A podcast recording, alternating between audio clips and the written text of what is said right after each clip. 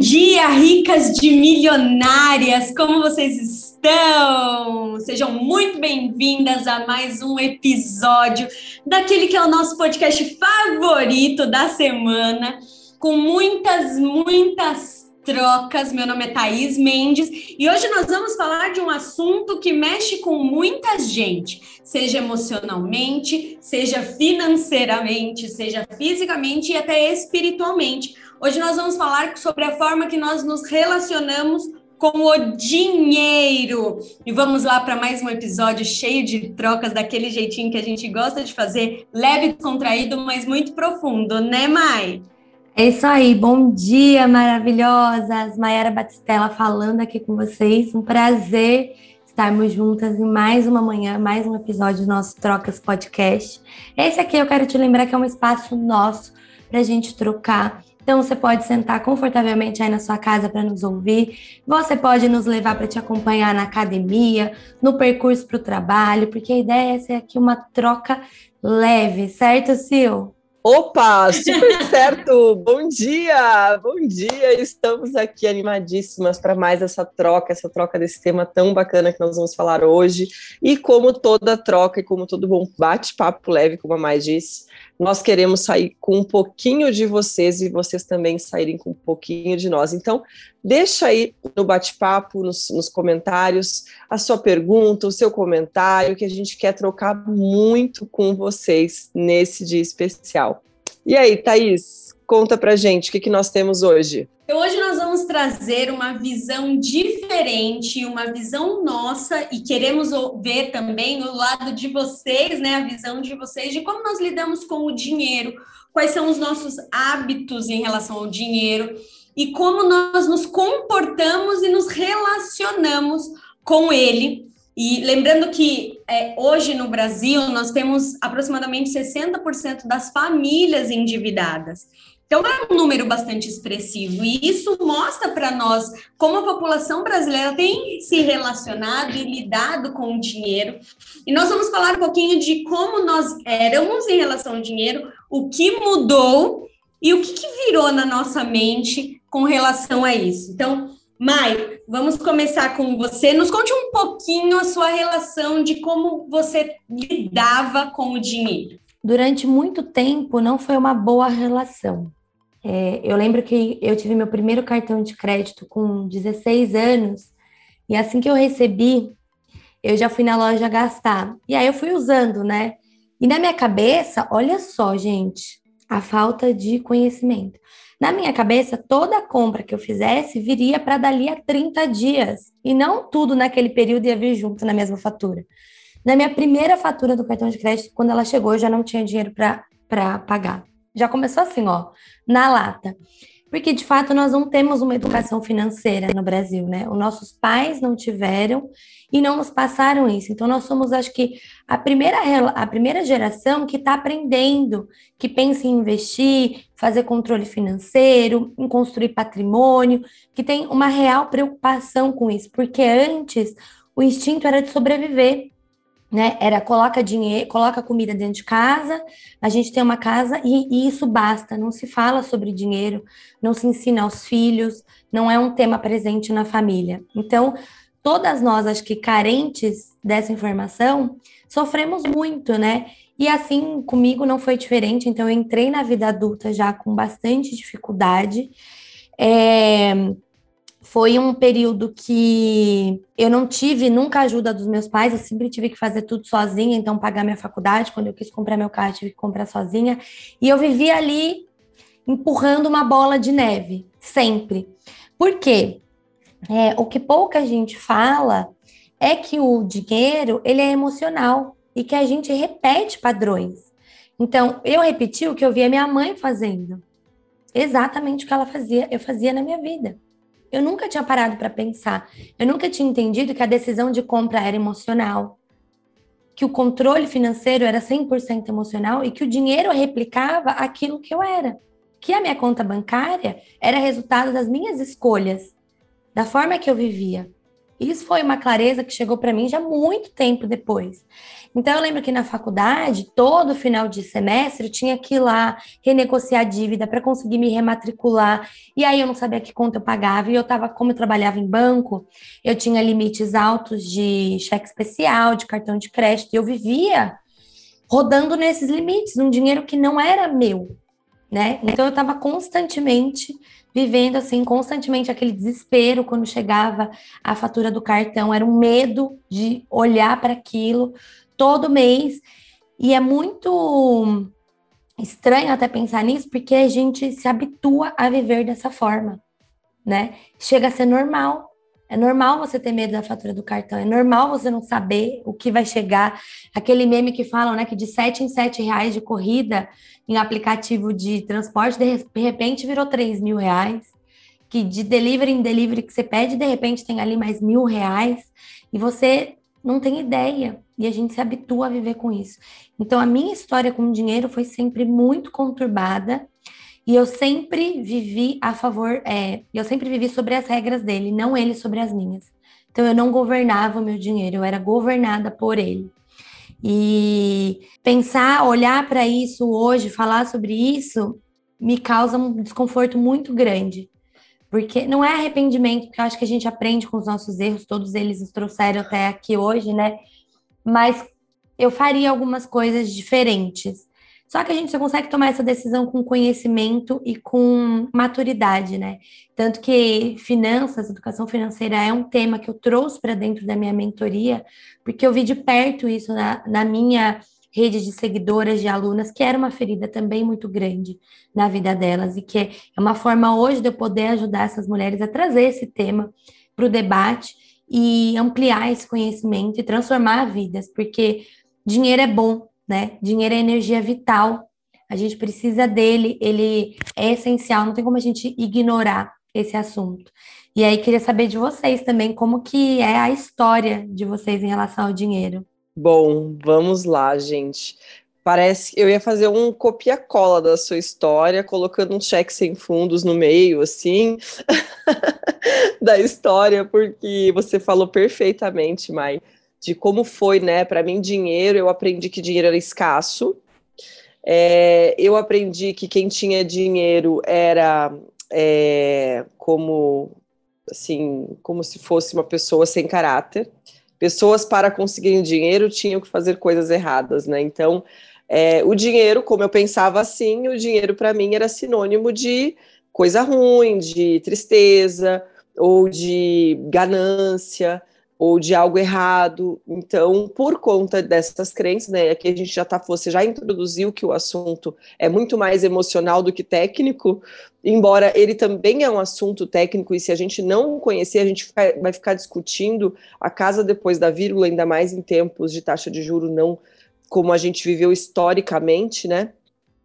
É, mas o fato é que eu construí uma relação extremamente disfuncional até os meus 22 anos, e eu já trabalhava é, remunerada desde os 13, mas até os meus 22 anos, ou seja, foram 10 anos de relação disfuncional com o dinheiro, chegando no limite de quando eu fiz a minha transição de carreira e entrei no banco, eu tinha 22 anos e eu tinha um salário na época, Madi e Thaís e todas vocês aqui, de, na época, quando eu tinha 22 anos, de 5 mil reais, mais todas as coberturas de custo, que davam mais uns 3 mil reais, porque eu tinha muitos custos de viagem, e mais comissão. Imagina, era como se eu ganhasse hoje uns 50 mil reais. Eu ganhei isso na época, aos 22 anos. Moral da história, eu saí, fiz a transição de, de carreira.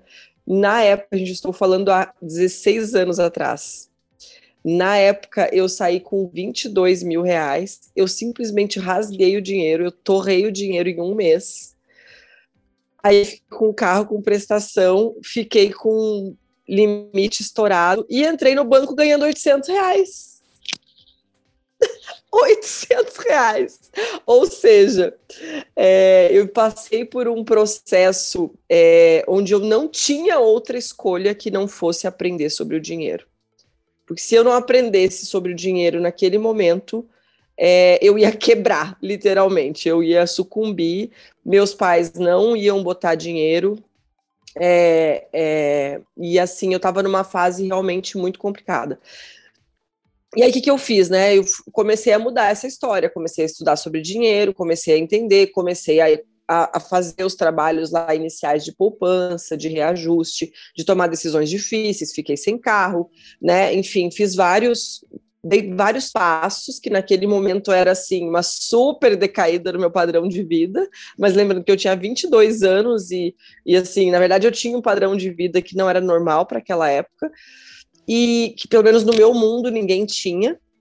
Então eu fiz essa readequação e comecei. E aí eu comecei a trabalhar com princípios fui, né, aí na época eu, eu, eu meio que casei, juntei, aí comecei a fazer vários passos, estudar os princípios e construir uma nova história, mas assim, a história começou dessa forma, né, com limite estourado, com cheque sem fundo, com carro parcelado que não podia pagar, que eu não podia manter, e que veio uma crise, de fato, eu passei a ganhar muito menos do que eu ganhava, mas por uma opção, porque eu sabia que aquela decisão era dois passos para trás para depois dar dez para frente, mas que eu ia ter que passar pelo processo de dar os dois para trás, e que na época era dez para trás, né?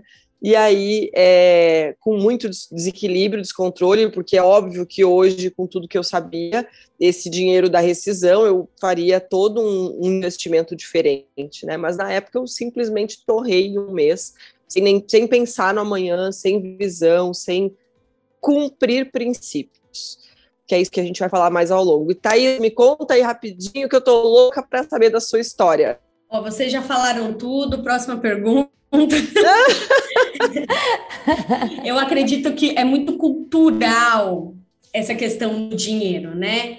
É, nós viemos de uma escassez muito grande na, na, época dos nossos pais. Eles viveram aquele, aquele negócio de pegarem o dinheiro deles da poupança, inflação altíssima. Daí veio o histórico de compra do mês, né? De fazer aquela compra, porque é ali que sabiam, não sabiam quanto que ia estar as coisas no mês que vem, então compra, estoca. Então, isso vem de uma mentalidade muito escassa e, a, e foi o que eu aprendi. A mentalidade financeira é um padrão que é passado. Então, eu venho desse, desse momento muito escasso também, né? Minha mãe, é, minha avó, eu, eu, eu, vivi em dois momentos da minha infância, uma parte com a família da minha avó, uma parte com a minha mãe. E elas tinham uma mentalidade financeira muito parecida, mas lidavam com dinheiro de uma forma diferente. Então eu ouvia muito da minha avó, Fia, para a gente ter as coisas, tem que ter uma parcelinha. Para a gente ter as coisas, tem que dividir, senão a gente não tem nada. Então, o que eu aprendi? Que eu tinha que parcelar. Então, eu tinha, tem, eu tinha que ter uma dívida se eu quisesse ter alguma coisa. Na minha cabeça, era inconcebível pagar coisas é, à vista, porque eu não ia, não ia ter condições. E a minha mãe já, eu via minha mãe bonitinha, ela guardar o dinheirinho do, do aluguel, enfim, dentro da Bíblia.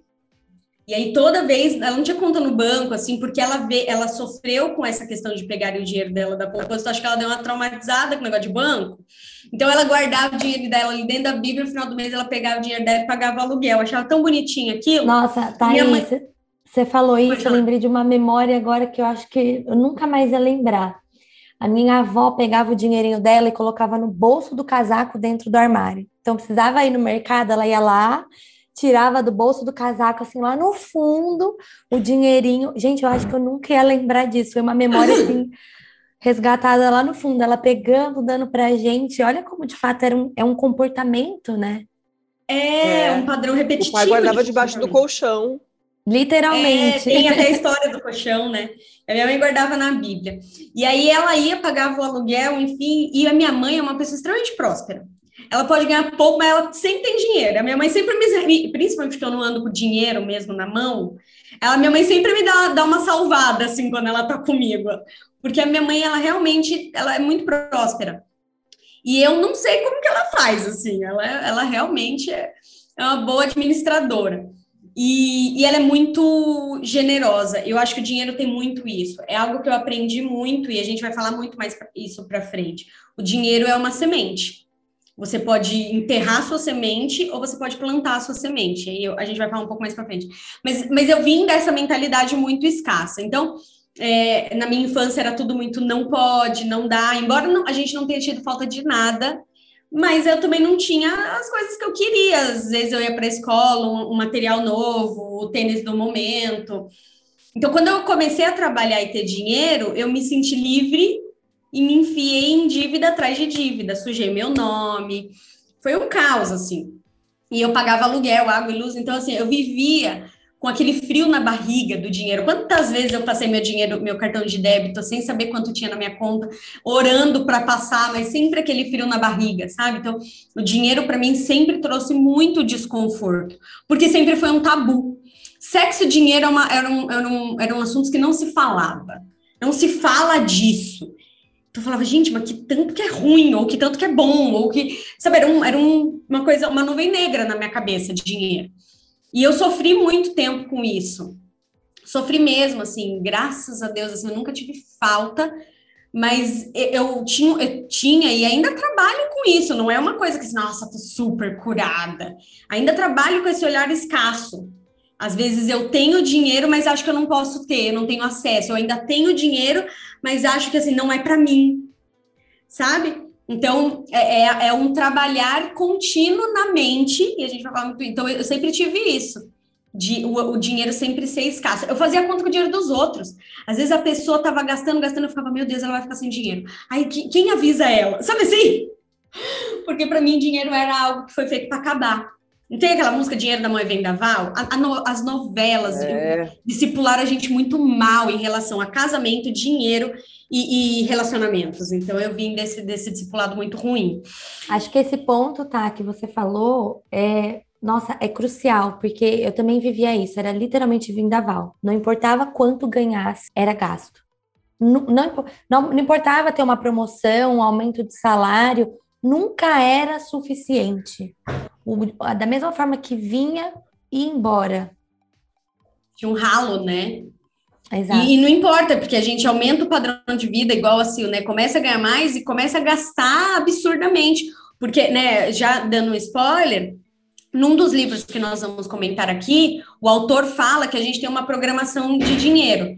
Então, não importa quanto a gente ganha, a gente vai sempre se enfiar dentro daquela programação. Então, se você tem uma programação de 10 mil reais, você pode ganhar um milhão de reais por mês. Você vai gastar os, o, ao ponto de só ter 10 mil reais. Exato. Né? Então, eu falo é, isso bem... para minhas alunas sempre. Eu falo, não adianta querer administrar 10 mil se você não sabe administrar mil. Uhum. Esse é o crucial. Porque eu vivi isso na pele. Não importava quanto mais eu ganhasse. Nunca era suficiente. Sempre faltava no final do mês eu estava no vermelho. E eu vi uma é vez uma reportagem do Globo Repórter de uma, é, uma funcionária doméstica, então ela devia ganhar, não lembro quanto ela ganha, mas faz muitos anos isso, eu nem era casada e nem conheci o Bruno, faz muitos anos. Meu, minha vida é antes e depois do Bruno, porque, enfim, mas faz muitos anos.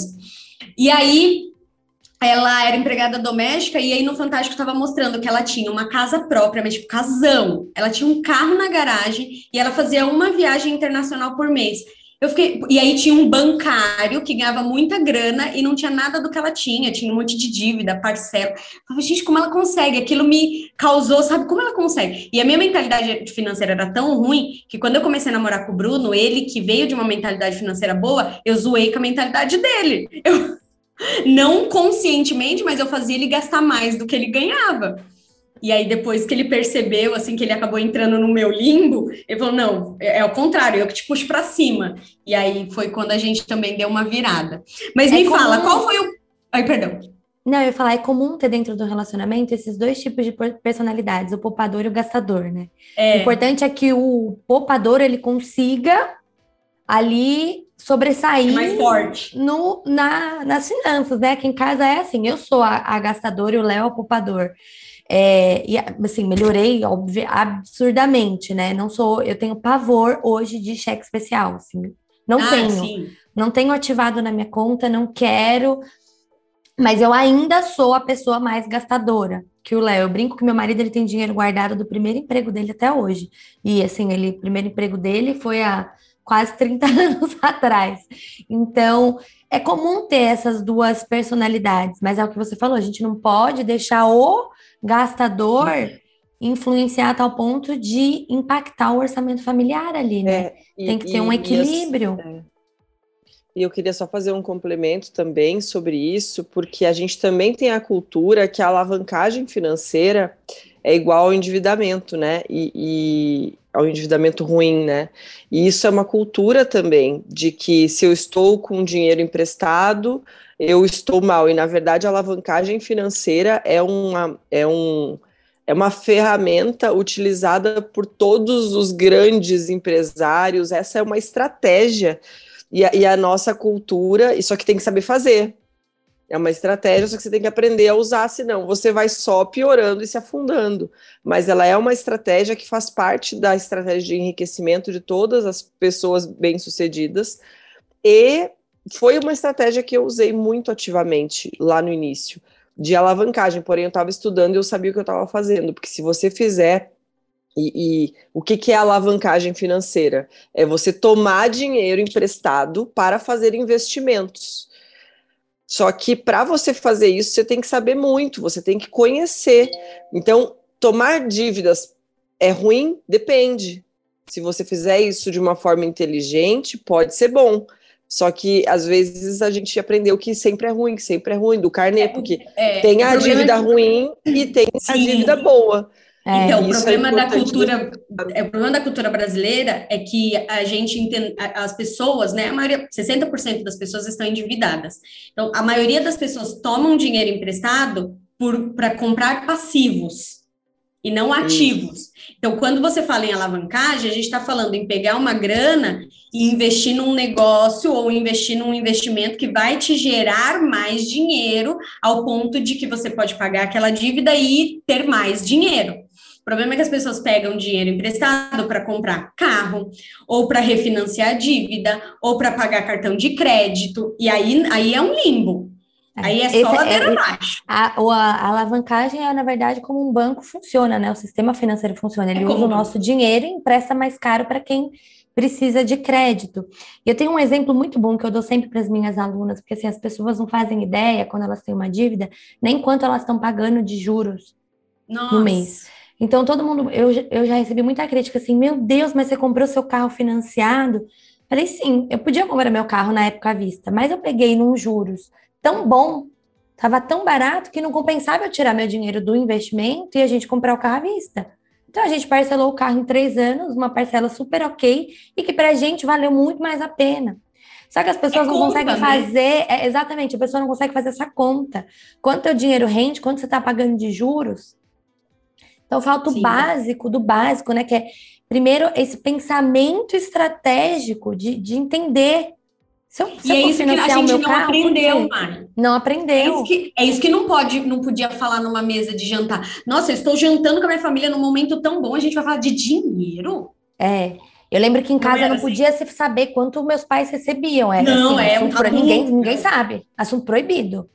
Não, assunto não proibido. se fala. A gente Pro, fala que para maiores de 18 anos. A gente fala aqui abertamente sobre nossas carreiras, né? A gente está aqui constantemente falando de números, porque é uma coisa, gente faz parte, dinheiro é vida. A gente não pode ignorar isso, né? E antigamente era, como a Thaís bem colocou, assunto proibido. Nessa casa não ah, dinheiro, fala. Eu sempre falo hoje, dinheiro não é um problema, dinheiro é uma solução. Você que fez dele um problema, né? Eu até escrevi hoje, dinheiro, ele é um ótimo servo e um péssimo senhor. É, então, assim, a gente precisa saber onde que a gente está colocando dinheiro. Eu ensino educação financeira para os meus filhos. Eu não ensino educação financeira porque eles são muito novinhos. Mas o Theo, ele junta dinheiro para comprar o próprio presente dele de Dia das Crianças desde os três anos de idade. Então, ele já sabe que quanto de dinheiro ele tem, porque eu falo, tá vendo a vírgula? Você pode com, comprar um presente ou com dois números antes da vírgula ou com três números antes da vírgula. Aí a gente vai no site, ele, esse pode? Falei, quantos números tem antes da vírgula? Então você não pode. E, e eu não deixo ele gastar tudo. Tem o dinheiro da oferta, porque para mim dinheiro é uma semente, eu preciso semear na vida das pessoas. Esse é um valor que a gente tem aqui em casa e você tem o dinheiro que você precisa guardar, se você quiser tomar um sorvete ou comer um trem, e o dinheiro que você vai comprar uma coisa muito legal. Quanto mais você poupar, mais legal vai ser o seu presente, mais legal vai ser o que você vai comer, mais você vai poder ofertar na vida das pessoas. Então ele já tem essa noção. Eu não ensino para ele coisas muito complexas porque a gente vai indo diante da maturidade da criança. Mas ele tem o cofre dele desde os três anos. Quem eu não compro presente dia das crianças para ele, ele sabe disso. Porque ele tem que entender que dinheiro. É, eu já ouvi uma vez uma frase, frase que diz assim: dinheiro não aceita desaforo. É. E é real, eu desaforei muito dinheiro, fui, fui só Jesus na minha vida. E pensando nisso, pensando em tudo que nós falamos, qual foi a, a virada de chave, assim, o ponto crucial para mudar a forma que vocês se relacionavam com dinheiro, de endividada a investidora na bolsa de valores? Eu tinha uma Uau. crença, eu tinha uma crença bem limitante de que dinheiro era ruim, assim, que de fato não era bom. A Sil comentou isso, e eu custei a entender que o dinheiro não muda ninguém, ele só potencializa. Então, a pessoa que é ruim, quando ela tem dinheiro, ela vai ficar mais ruim. Quando uma pessoa ela é de boa índole, com dinheiro, ela só vai fazer o bem. Ela só vai conseguir alcançar e ajudar mais pessoas. E eu demorei a entender isso e virar minha chave. Hoje eu tenho consciência de que é minha obrigação cada vez fazer mais dinheiro e ajudar mais pessoas, impactar a vida de mais pessoas. É, é minha obrigação. Eu tenho isso para mim. É minha obrigação fazer mais dinheiro e ajudar mais pessoas. Só que era uma coisa assim muito enraizada, muito, porque era um padrão muito forte na minha vida que eu via acontecendo. Então, não adiantava ler, não adiantava estudar, aquilo não entrava na minha cabeça, aquilo não transformava a minha realidade. Até que, olha eu aqui de novo falando de constelação, eu fui fazer constelação familiar e a minha consteladora me falou a seguinte frase: Maiara, dinheiro é o leite materno da vida. Quem é o leite materno da vida? Nossas mães. Ela falou: você replica exatamente o que a tua mãe faz. Enquanto você não aceitar, não tomar a sua mãe no seu coração, não aceitar e respeitar todos os padrões dela, você não vai conseguir se relacionar com dinheiro. E foi ali que eu falei: faz total sentido, e aí eu preciso em vez de ficar numa posição de julgar a minha mãe, de perguntar por que, que ela fazia as coisas do jeito que ela fazia, entender, aceitar e transformar a minha história, não a dela. Então, a minha virada de chave real foi, foi essa, essa experiência, foi essa frase de que o dinheiro é o leite materno da vida.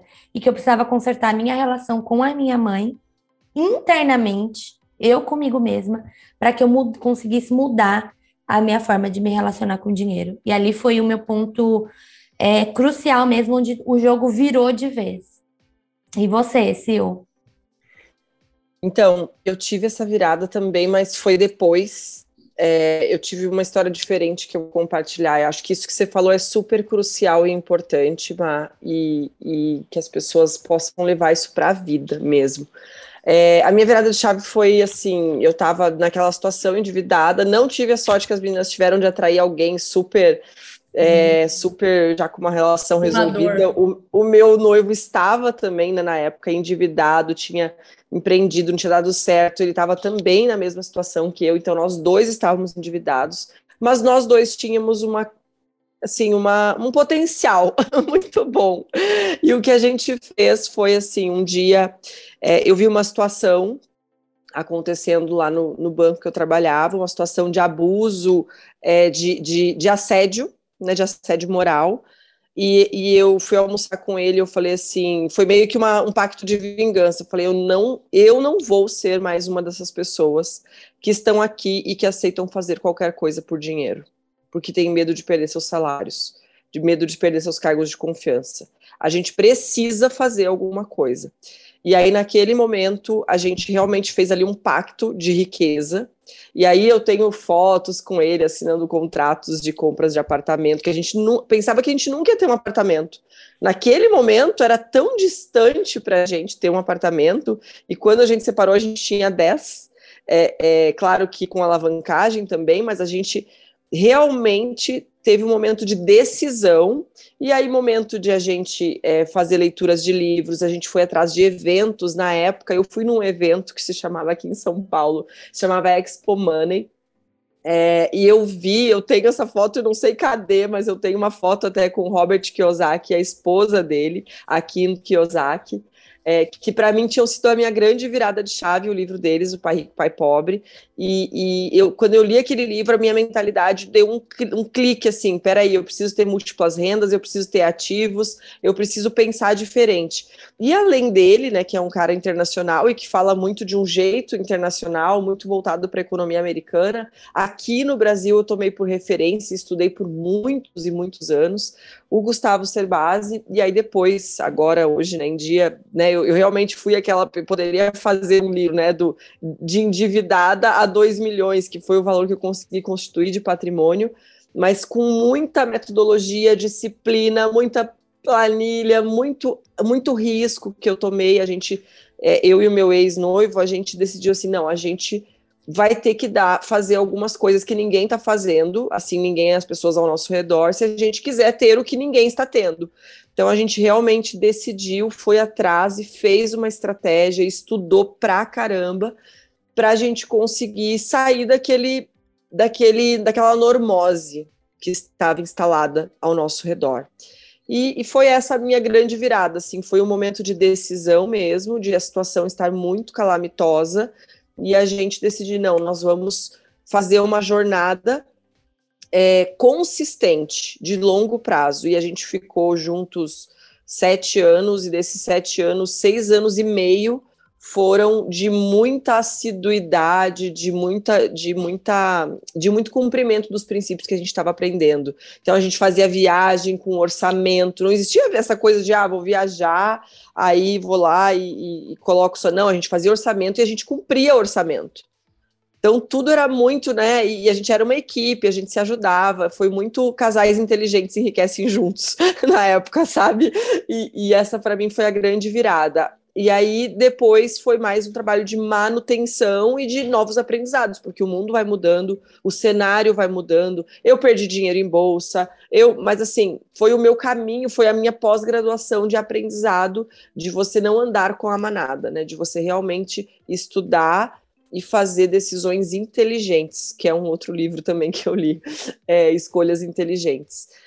Então, eu acho que, resumidamente, é isso. E você, Thaís? Conta pra gente. Qual foi a sua grande... Eu tive, eu tive uma, uma grande virada de chave que eu tive, eu vou, eu vou falar de um ensinamento que o meu sogro e a minha sogra me passaram. E aí parece tão simples, é tão simples, mas tão simples, mas de simplista não tem nada. Porque se todo mundo fizesse isso que eu vou falar, nós não éramos o país endividado que nós somos. Gaste menos do que você ganha e quem guarda tem. Meus sogros sempre repetem isso. Gaste menos do que você ganha e quem guarda tem. Então foi a primeira, foi o primeiro contato para vocês terem ideia com alguma educação financeira que eu tive. E eles falavam isso assim no dia a dia. Meu sogro uma vez falou isso meio que em conversa corredor, assim. Foi nada que sentou e mostrou e falou. E a segunda, então a primeira foi essa, a segunda foi não ter vergonha de falar de dinheiro, não ter vergonha de falar estou endividada, não ter vergonha de achar que eu sou uma pessoa burra, horrível, só porque eu contraí dívidas, e não ter vergonha de numa mesa, gente, rico não tem vergonha de numa mesa, fala assim, nossa cara, perdão, esqueci meu cartão. Mas o pobre, ele tem vergonha de falar, putz, estou sem dinheiro. Aí ele se endivida, paga o que não pode, porque ele tem vergonha de mostrar essa vulnerabilidade. Então, a primeira coisa, treva, escuridão, só sai com luz. Então, quando eu comecei a falar que eu tinha problemas com dinheiro, que eu, a minha mentalidade era muito ruim, aquilo começou a criar luz. Então, toda a treva que tinha ali, aquele, aquela prisão que eu me colocava, aquelas algemas que eu mesma fazia, de dívida, de não saber como sa sair, começou a ser transformada, porque aí eu comecei a ouvir opiniões diferentes, histórias diferentes das pessoas. Nossa, posso fazer isso, nossa, eu posso guardar 100 reais por mês. Nossa, eu vou.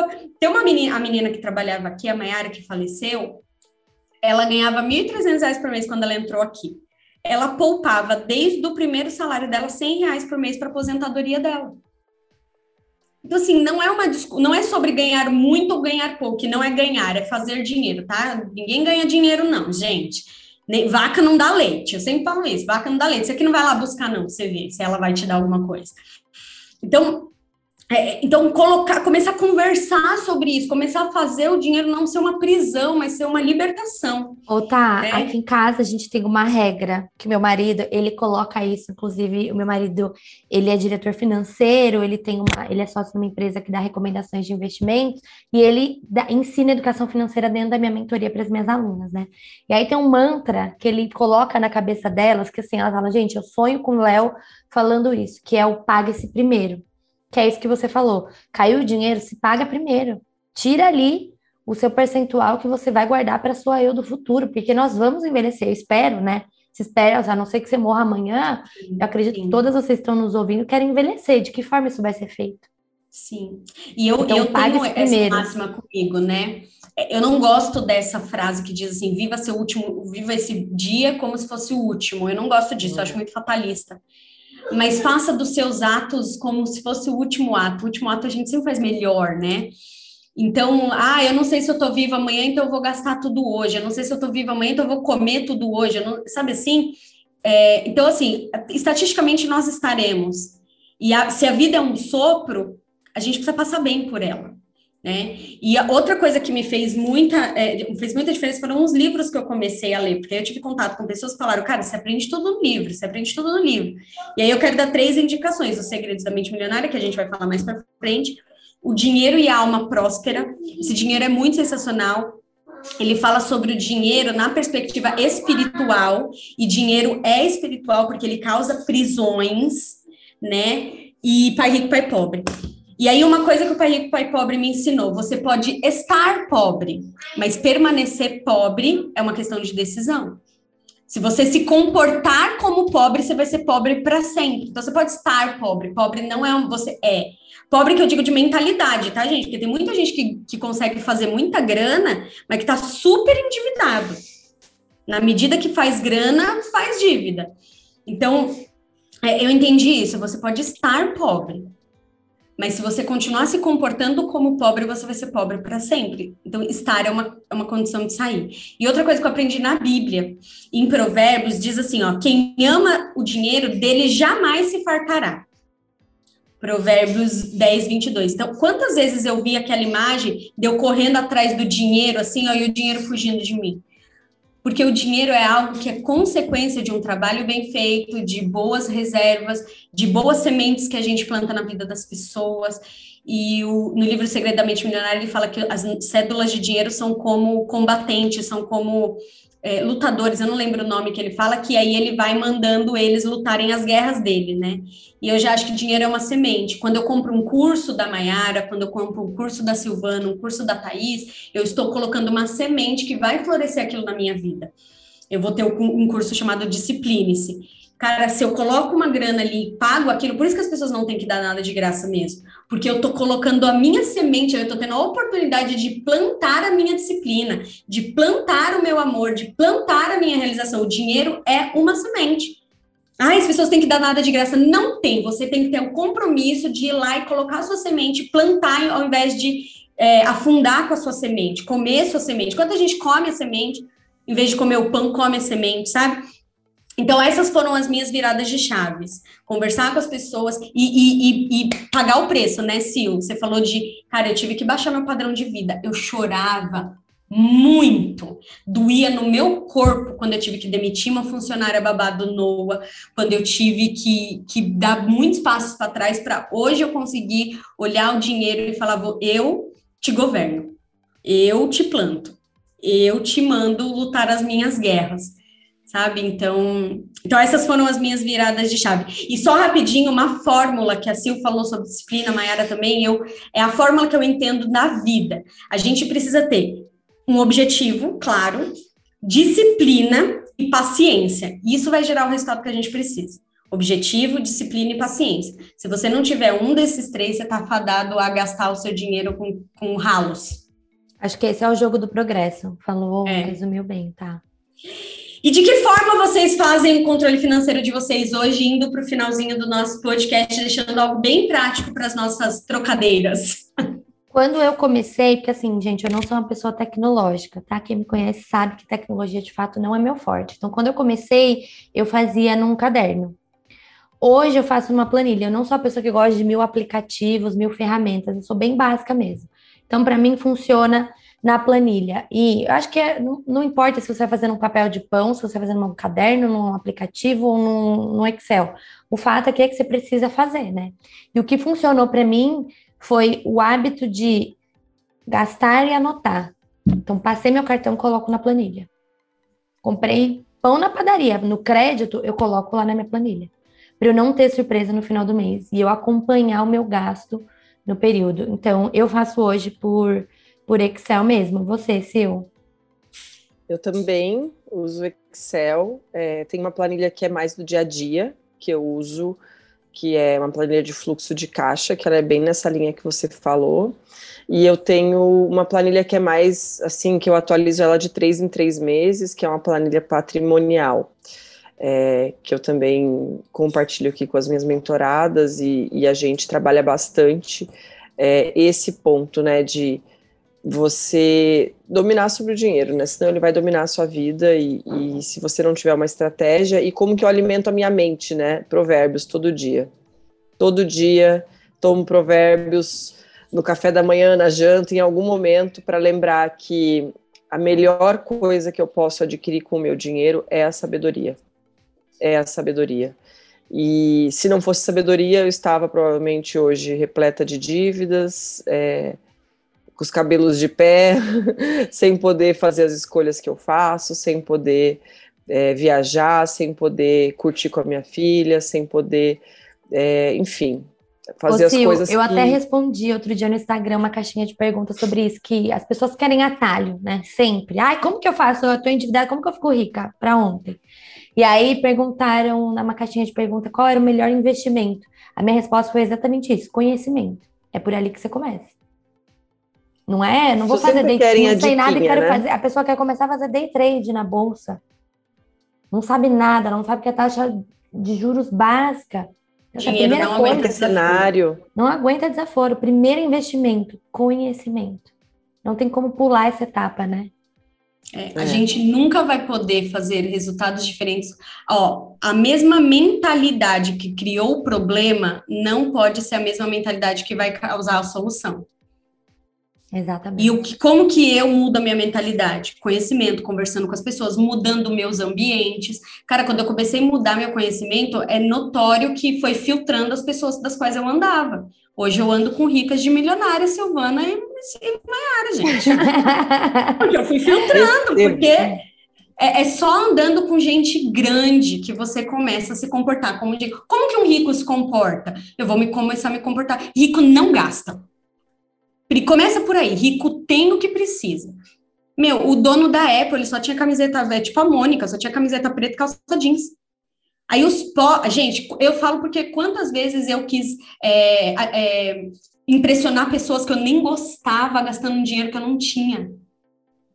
Porque eu achava que era o que eu tinha, que é onde era o meu valor. E a internet traz muito isso para nós. É o que eu tenho que me traz valor. Mentira. Troque mentiras por verdades. Mentira. Teu valor não falou uma coisa. Valor... Perdão. Não, você falou uma coisa muito importante que eu trabalho dentro da mentoria também, em nível de merecimento, que é fletar sempre com um nível acima. E faço isso também. Eu quero sentar à mesa de pessoas que têm coisa para me ensinar. Eu quero ir num restaurante, passar na frente do restaurante, olhar lá dentro, que eu talvez ainda não possa comer lá, mas eu vou lá ver. Eu, eu marco test drive né? pro meu pro carro que eu quero ter. Eu entrei no carro, eu senti o cheiro, eu quero saber que carro é esse. A minha, a minha cirurgia do seio foi assim. O Bruno falou: vai lá pisar no seu sonho, você nem sabe quanto é. Aí Exatamente. eu fui, achava que eu não merecia, achava que não era para mim. Gente, é isso, é, mere hoje eu é tenho, de merecimento. Hoje eu tenho uma, uma mentalidade financeira melhor, mas é o meu calcanhar de Aquiles. E eu não tenho vergonha de dizer não, porque eu tô. Eu vou falar agora, eu tô de pando cheio de um monte de gente na internet perfeita que venceu tudo, não tem problema nenhum. Todo mundo tem suas lutas. A gente precisa é. ser gentil com as pessoas, que todo mundo está passando por batalha, seja financeira, espiritual, emocional.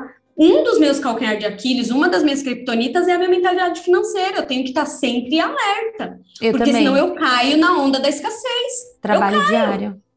É um trabalho diário, eu posso ganhar muito, mas eu estou sempre naquela escassez, retendo, querendo. Não, é, é, eu, eu entrego, eu e dou, isso, eu faço dinheiro girar. E por isso que ambiente é muito importante. Por isso ambiente que ambiente pessoas, é muito importante. Ambiente de pessoas, ambiente de pessoas e é, então, conhecimento, então, assim, certo?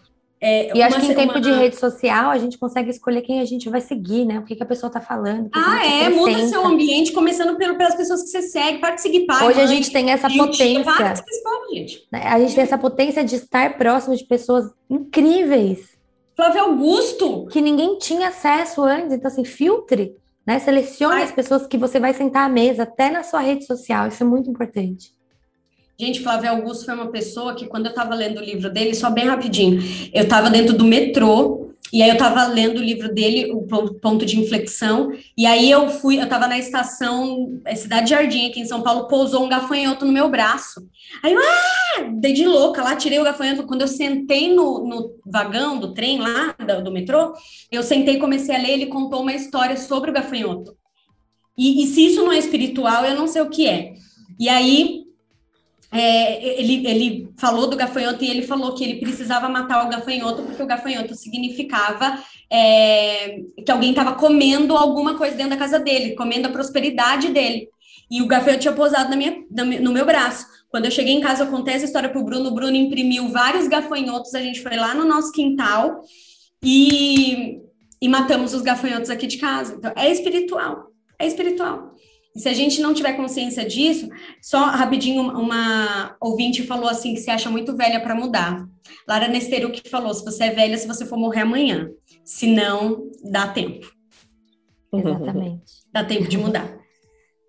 Só rapidinho que eu não tinha falado, uma das coisas que eu tenho, além de tudo que as meninas falaram, é um grupo no WhatsApp com o Bruno, em que a gente coloca ali os nossos gastos porque às vezes ele não está comigo, enfim, não dá para atualizar a planilha ali na hora, então a gente faz esse grupo, coloca controle financeiro ali, o que gastou para depois atualizar na planilha. Legal. Uau. E vamos, vamos para a nossa troca do dia, então? Vamos. Para vocês que estão aqui, mulherada, nos acompanhando ao vivo no YouTube e prontas para viver uma transformação, prontas para viver uma virada, tira uma selfie, coloca nos stories ou no seu feed com a hashtag Eu Vou Viver Uma Virada. Marca a gente que nós queremos ver vocês e vamos juntas transformar. Não é tarde para começar. A gente começa o nosso futuro, a construção do nosso futuro hoje, certo? Então, posta lá sua selfie, hashtag Eu Vou Viver Uma Virada. Marca a gente. E, Sil, bora deixar uma tarefa para elas também? Vamos sim, ó, eu quero deixar aqui uma tarefa de um livro bem fácil, bem rápido, que vocês podem ler em um dia, e que foi um dos livros que transformou a minha mente financeira, que é Os Segredos da Mente Milionária. Se você não leu ainda esse livro, você precisa ler. Se você já leu, leia de novo com essa nova mentalidade que você tem agora, porque você vai tirar chaves poderosas dali de dentro. Esse é um livro simples, rápido que você pode fazer hoje uma tarefa. Já entra aí se você não tem, já compra ele. Se você tiver dinheiro, é claro, não vai fazer, é, não vai fazer nenhuma loucura, mas ele é um livro baratinho. Ele é um livro que é, eu sempre dei para as minhas equipes equipes de presente. É, eu sempre trabalhei muito com ele e é um livro super especial. É, é, é, esse, esse, é um princípio também que eu quero compartilhar com vocês agora, que é o princípio da honra.